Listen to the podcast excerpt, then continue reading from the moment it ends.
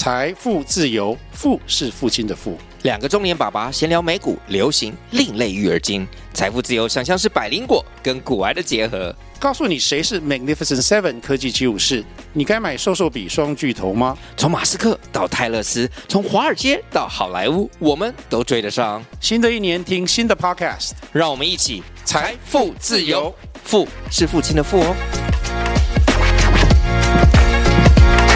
所谓的幸福，更应该是我自己心里的那一种心流状态。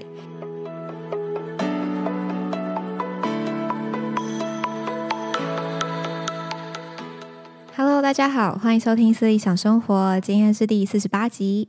最近有点兴奋哎，就是一方面是二零二三年快要结束了，另一方面是我的这个 podcast 的节目终于要来到五十集了。因为今天是四十八集嘛，那么以我这个一周两更的这个高效的这个速度来说，应该下礼拜就可以听到四十九跟五十集。那么我下礼拜呢，预计会是用呃跟来宾对谈的方式。那么如果没有意外的话，应该会是分上下两集，因为还没有录。我现在在录这一集的时候，其实我的四十九集跟五十集还没有还没有开录。那么已已经预定好这个会议室了，因为会是对谈的方式，所以会是在一个独立的空间做录音。那么也是我第一次就是挑战面对面式的录音，所以我希望呢。呈现出来是一种很 chill，然后很开放性聊天谈话的这种方式来跟大家分享。那么我们预计讨论的主题呢，其实已经定出来了，也非常有趣，所以请大家这个好不好？好好的期待一下这个四十九跟五十集，我觉得是一个很棒的内容。那么也在这边稍微跟大家买个关子，好好期待一下吧。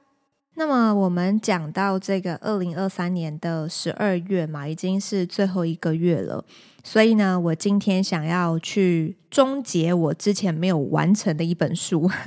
就是《纳瓦尔宝典》。我其实，在第二十集的时候就有说，我这一这一本书我会分上集跟下集来讲。那么，其实它的上集呢，其实讲的是财富。所以他在呃有兴趣的人，其实大家可以有兴趣的朋友可以回去听我的这个二十集，或者是我的方格子的文章，我在资讯栏都有放，我也有就是文字版给大家做参考。那么我稍微跟大家 recap 一下第一章，就是上半章节在讲财富好了。其实他在讲财富这件事情的时候呢，是在讲。嗯，最重要的一个根源就是要找到你自己的专长，因为你要在这个社会上能够赚到钱，你一定要先了解自己能够提供什么有价值的东西。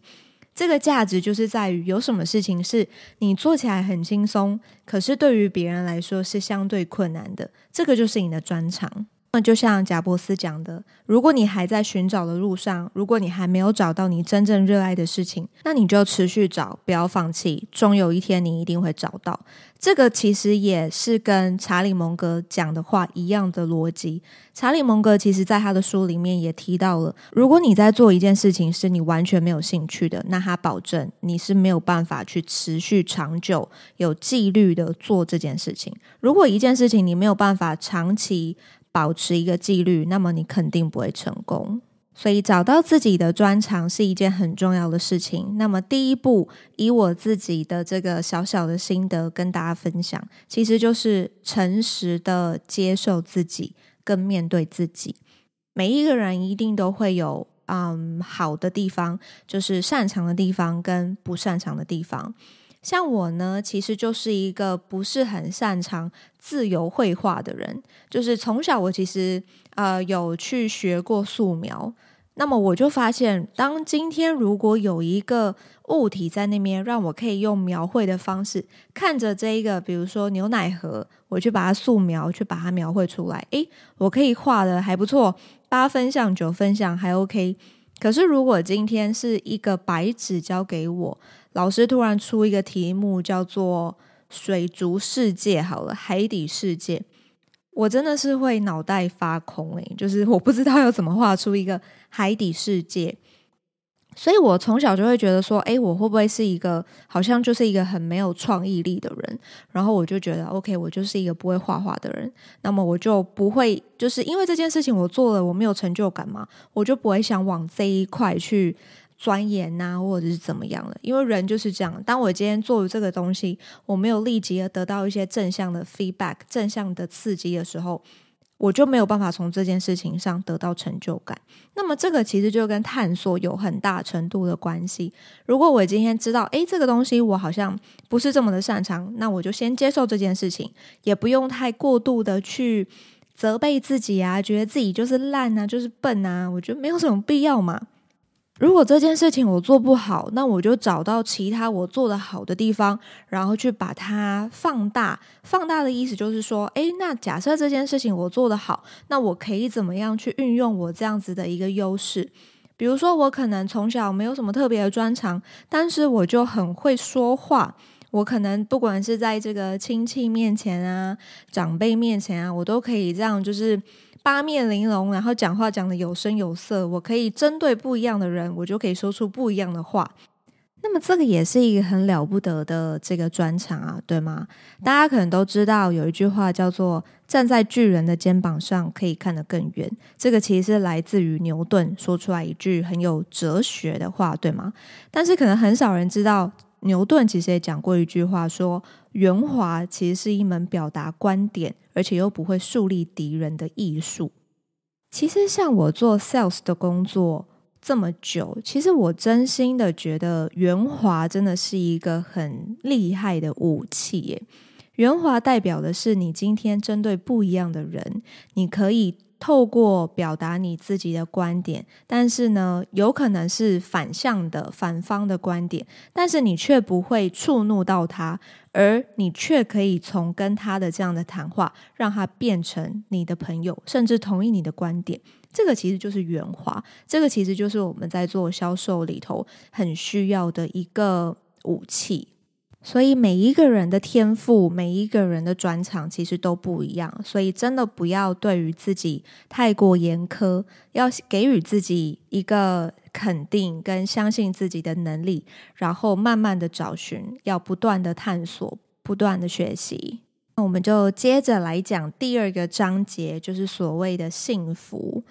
大家知道人生有哪三大要素吗？其实人生的三大要素就是不外乎财富、健康跟幸福，对吗？那么其实我们从小到大，其实我们大概的这个顺序都是先追求财富。再来呢，我们追求健康，最后我们追求幸福，因为我们都会觉得，我们一定要先有这个生活上的这个就是物质上的满足嘛，我们一定要先养养得起自己，要先养活自己，我们才有后面去谈这些什么健康啊、什么财富啊。所以对我们来说，赚钱比较重要。但是，可是你真的去看财富、健康跟幸福的重要性来看的话，其实是反过来的，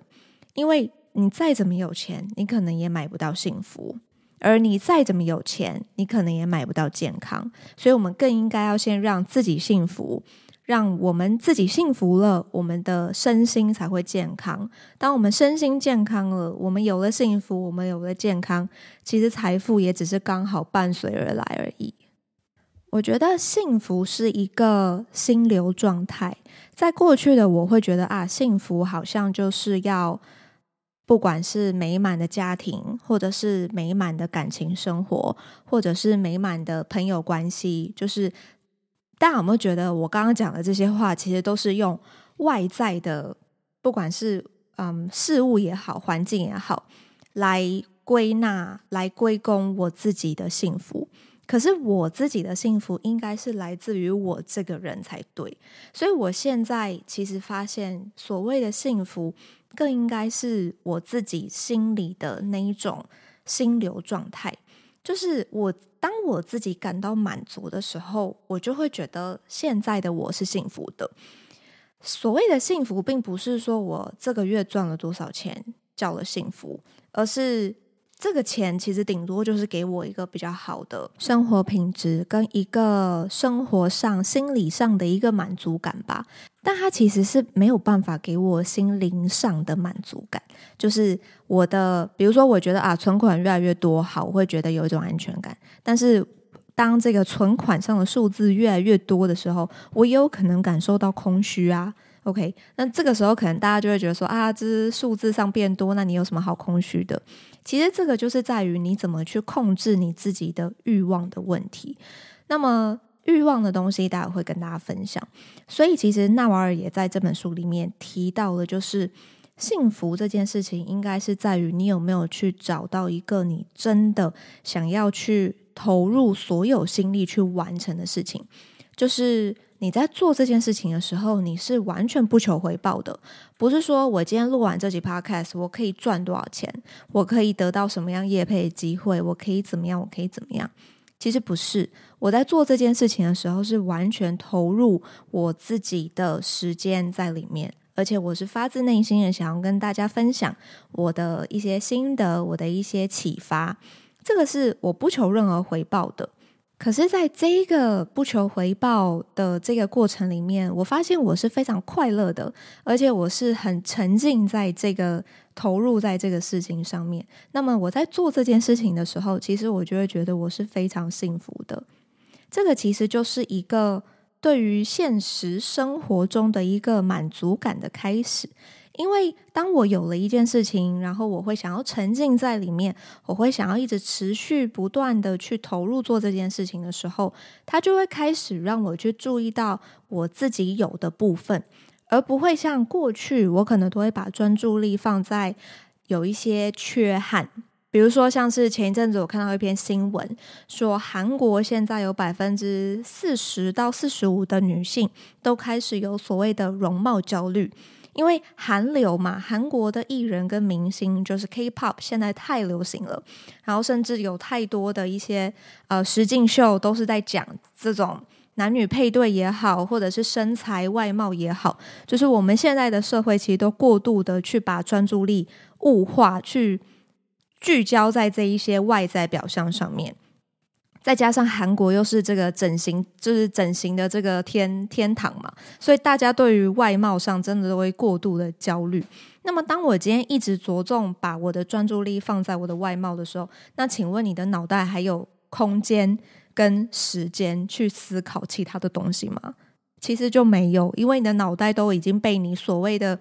容貌的焦虑感给占据了。那我觉得这个就是比较可惜的一个部分。可是这个其实也像是我上一集就是查理蒙格的这个《穷查理宝典》里面讲的，这个时候我们其实就是要去提升我们自己的原认知，我们要去思考我思考事情的这个过程。我觉得我们都是普通人，那么普通人一定都会有焦虑，就是我也会有容貌焦虑的时候。可是当我今天这个开始有一些容貌焦虑的时候，我可能就会更有意识的知道说，哎。我现在好像已经在焦虑一些不太需要焦虑的事情，比如说我有一阵子就觉得说啊，我脸上好像痘痘比较多或什么的，然后就会觉得说，那我是不是出门都要戴口罩啊？就会开始遮东遮西。可是当我有了这些焦虑之后，我的这些行为其实又会更加重我的这个焦虑，所以我就要更有意识的去提醒我自己说，OK，这个应该。不应该是你现在要担心的，你现在要担心的应该是你下一集的 podcast 要录什么。就是我会把那个这个更重要的事情的优先顺序往前摆。那当你自己是有意识的在做这样子的调整时候，真的，我真的是很真心的告诉各位，我觉得这个方法真的很有用诶，就是它可以让我把这个时间跟专注力放在对我自己更有价值、更有用的事情上面，而且当我今天把这个焦虑的时间，呃，拿去放在这个制作 podcast 的时候，我就会从这个制作 podcast 的这个时间里面去得到更多的收获跟启发。因为其实虽然说我现在是在录音的状态，可是其实我是。边录边讲的，就是我正好在讲白痴话，就是我录音其实都是即时的嘛，就是口播，所以它不是事先好的。其实对我现在来说，我就会想象前面我好像有十个跟二十个观众，然后我就在跟你们。谈话，我就在跟你们聊天，所以对我来说，每一次录 podcast 的过程，我就会觉得我自己在开一个 live show 的那种感觉，我就会觉得哇，很爽，这种感觉很爽，然后我就可以畅所欲言，然后把我自己的这个呃心得上的一些启发跟大家分享，而且更多的心得上的启发，真的都是我在录的现在的这个 moment 这个当下而收获更多。所以有没有找到一个真的想要投入所有心力去完成的事情，真的是开启幸福的第一道门呢？所以我真的是蛮鼓励大家，真的都可以开始去尝试看看。然后最近啊，其实我看了古阿莫的一篇文章，呃，不是文章啦，就是 YouTube 影片。刚一直在想文章的东西，就是 YouTube 影片。然后他就是他其实有好多的子频道嘛。那么古阿莫其实是早期算是台湾的 YouTube 里面的第一批 YouTuber 吧。就是他刚开始的时候，其实都是在讲就是电影嘛，就是很快速的解析电影。那么透过那那那些时候的他的每天不不停的练习。就让他现在真的是字字珠玑，就是变得很会讲话。所以他现在开了一个频道，叫做这个好像是什么莫名其妙的人，莫名其妙的事吧。然后问我一些 莫名其妙的问题。对，主要的发言主要是来自于他身边的小编，就是他的员工。所以小编就是对我来说，在看他的影片过程当中，小编就好像是代表我们这些普通人一样，然后会寻求这个。老板就是谷阿莫的一些建议，不管是感情上的可能触礁啊，或者是快要三十岁了很焦虑等等的，就是。他的有一些影片，如果说我觉得，嗯，我我自己也会有兴趣的话，我就会觉得，诶，还蛮有收获的。那前阵子就看了他一篇，就是 d c a r 上面网友的发文，他就问说啊，现在就是好像都觉得说这个年纪越来越大，然后好像朋友会越来越少，那不知道这个古阿莫会不会有这样子的一个心，就是心路历程吧。那么我觉得谷阿莫他毕竟是这个不是吃素的，对，就是我我指的意思是他是做他是商人啦，所以他其实自己有开公司，然后他自己也是有在做一些投资，然后成立这些影音啊，做一些创作，所以其实他的一些嗯人生的观念其实是非常的精准。我指的精准的意思就是他其实不会把时间浪费在对他自己是没有价值的事情上面，比如说。焦虑，比如说内卷，他可能一定也会有他自己，不管是家庭面、感情面，甚至是公司经营层面，一定都会有焦虑。但是他会更有逻辑跟系统性的去思考，他要怎么样去解决这个问题。因为对他来说，烦恼不是必要的，重点而是在于他要怎么样去解决这个问题。所以他就给予这个网友一个建议，就是说，诶，朋友本来就是会改变的。当你今天你们的这个不管是人生经验不同，或者是相处的背景不同，看的世界观也不同的时候，你们的。这个理想理念，可能很多时候频率就不是这么对了。频率不对，所以你们聊天的话题会聊不起来。所以他会有他的朋友，你也会有你的朋友，这个很合理，这个很正常。所以不用的去过度解读这件事情，因为会是同一群的朋友，就代表他们会是同一群，对吗？那么如果你今天已经有感觉到，诶，你跟他已经话题有点聊不太上了，聊不太起来了，你也没有办法从他身上的谈话得到一些启发或者是一些帮助，那么本来就不会是同一群朋友啊。所以在古阿莫的这个影片里面，他是非常的很，就是他他觉得这件事情很正常。那么他也鼓励这个网友，假设说他今天要去再找到跟他同样就是志同道合的朋友，他可以透过很多不同的，比如说这个呃这个其他的一些社群管道啊，或者是。其他的跟他可能有相同的兴趣、相同喜好这样子的朋友，才会是他逐渐的，嗯、呃，为他自己建立一个新的社群。所以我觉得这个就是像纳瓦尔里面在这个章节提到的，不要期待环境来符合你的喜好，这个是不切实际的。真正应该做的，应该是要自己去主动的寻求一些解决方法，去找到跟你自己目标期望一致这样子的一个结果。再来啊，还有一点我也很认同，就是纳瓦尔在这一章里面讲到的。他说：“我们之所以会觉得不幸福，是因为我们有感觉到痛苦。那我们为什么会觉得痛苦呢？是因为我们常常把过去和现在做比较。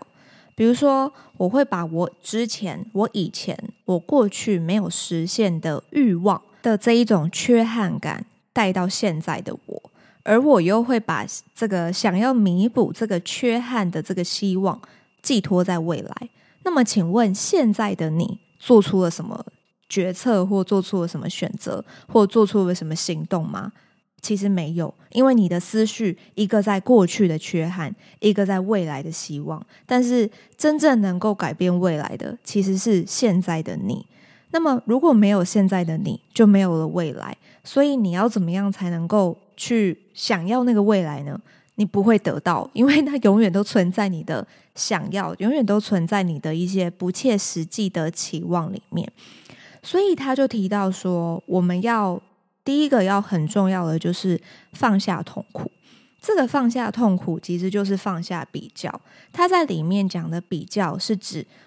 把过去的我跟现在的我的这一个中间失衡的状态的这个比较要放下。那么要怎么样放下呢？因为痛苦的事情，它是它就存在在那里嘛。比如说，你过去没有得到的一个东西，你就是一直没有得到，你就是一直记得，一直记得这件事情，然后你就一直很想得到，可是你又得不到。那么这种事情，它是不会主动消失的。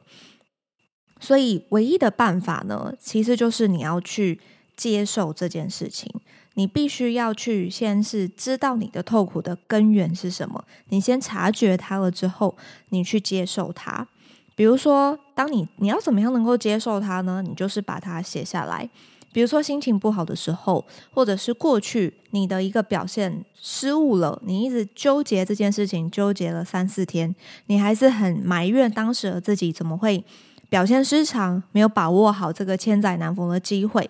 那么，当你今天有这样子一个跟过去的这个失衡做比较心态的时候呢，你把这一件事情老老实实的写下来，做一个用文字的方式跟自己的一个对话，让自己接受了这个情绪。那么，当你接受这个情绪之后呢，最后一个段落，其实你是可以做一个，那未来的我可以做出什么样的改变？就是你可以做出一个 OK，透过这样子的一个东西，你学到了什么？你把它记录下来，它其实就会是你的一个笔记。这个笔记就可以说是你的日记。那么这个笔记你写过一个，就是你写过一次之后，它不是就结束了？你要时时的把它拿出来翻阅，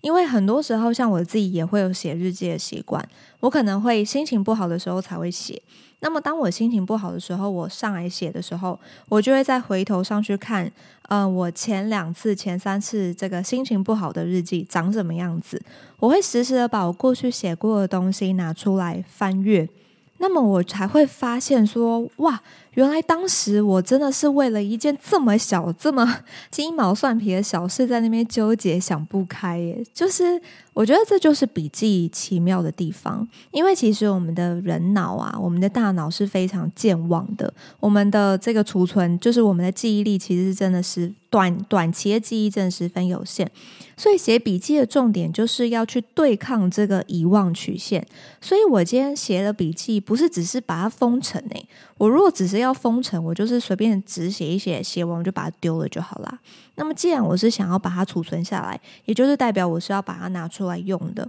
所以当我今天不管是写日记或者是写笔记，其实我两三天都会再回头去看一下，诶，我可能前几天写了什么，甚至我上周写了什么。这样子的一个过程，才能够为我自己建构一个思考的脉络跟框架。我就会知道说，OK，我原来之前我这样的思路是比较不好的，那么我就会知道说，那我要怎么样去改变我自己，去嗯建构一个更好的一个思路，去调整。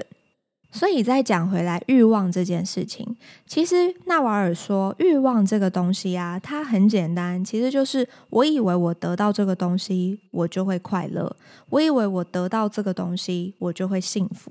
那么他觉得这个根本上就是一个思考上的一个错觉，是一个思考上很大的一个错误。因为了这个错觉，我们就会一直以为我一定要那样东西，我才会快乐。结果你就一直这样给自己的脑袋去做一个这样子欲望的制约。可是你其实快乐跟幸不幸福都是你自己定义的，你是不需要去依靠外在的任何样的人事物也好，去定夺你的快乐。因为在没有那些人事物以前，你其实一个人也是活得好好的呀，对吗？我们年轻的时候有的是时间，有的是身体上的健康，但是我们没有钱。等到我们中年以后呢，我们有了一些钱，我们还也还有健康，但是我们没有时间。那么等我们老了之后呢，我们有钱了，我们有时间，可是我们没有健康。所以我觉得人生中真的就像纳瓦尔说的，人生最大的赢家就是同时拥有时间、健康跟金钱。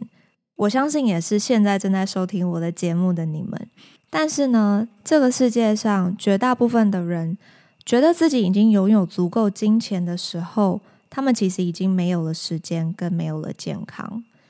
我们很常都会听到说 “time is money”，对吗？就是时间就是金钱。可是我们好像对于时间的这个珍惜感，却不如金钱上那么样的珍惜。我们很常看到这个百货特卖会嘛。人们可以为了这个下沙特卖会，像以前早期这个 iPhone 一样，就彻夜排队，为的就是这样子一个商品。我们会愿意花很多样的时间去买到一个我们想要的东西，但是我们从来却没有思考过，其实钱我没了，我再赚就好，但是时间是真的一去不复返的。我们的时间永远没有办法重来。我们的时间其实从我们出生的那一刻起啊，就好像沙漏一样，其实已经开始反转，开始倒数计时了。那么我们在这么有限几十年的人生里面，我们要选择成为什么样的一个人呢？我们要怎么样决定我们自己要当一个幸福的人，要当一个快乐的人，还是要当一个被别人主宰的人？其实这个是我们可以自己决定的，即便你不相信，可是只要你一旦开始为自己做出一些微小的改变，我相信你可以感受得到这种很奇幻、很美妙的这种自己掌握自己的这种力量的感觉。幸福其实不是每天都很快乐的人，幸福是一种以平常心来看待一切的事物，拥有平和内心的人。所以最后呢，想要跟大家分享纳瓦尔的一段话，作为这一集的 ending。不要想成为世界上最成功的人，我只想尽力的透过最高效的方式，成为最成功的自己。好的，今天的节目就到这边，非常感谢你们的收听。人生是不停止的刻意练习，期待我们每天都用一 percent 的努力来成就更理想的自己。期待我们一起学习沟通，拥抱成长，迈向自由。我们下期再见喽，拜拜。